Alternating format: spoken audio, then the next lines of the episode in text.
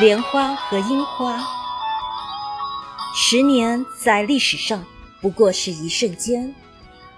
只要稍加注意，人们就会发现，在这一瞬间里，各种事物都悄悄经历了自己的千变万化。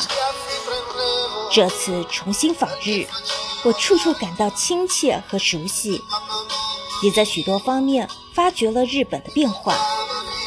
就拿奈良的一个角落来说吧，我重游了为之感受很深的唐招提寺，在寺内各处匆匆走了一遍，庭院依旧，但意想不到还看到了一些新的东西，其中之一就是近几年从中国移植来的友谊之莲，在存放鉴真遗像的那个院子里，几株中国莲昂然挺立。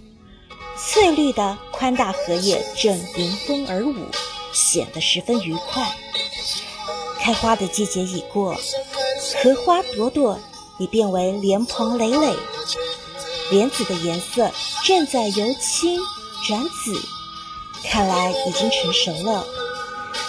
我禁不住想，因已转化为果。中国的莲花开在日本。日本的樱花开在中国，这不是偶然。我希望这样一种盛况延续不衰。可能有人不欣赏花，但绝不会有人欣赏落在自己面前的炮弹。在这些日子里，我看到了不少多年不见的老朋友，又结识了一些新朋友。大家喜欢涉及的话题之一，就是古长安和古奈良。那还用得着问吗？朋友们缅怀过去，正是数望未来。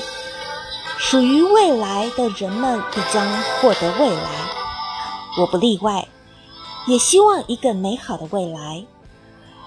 为了中日人民之间的友谊，我将不浪费今后生命的每一瞬间。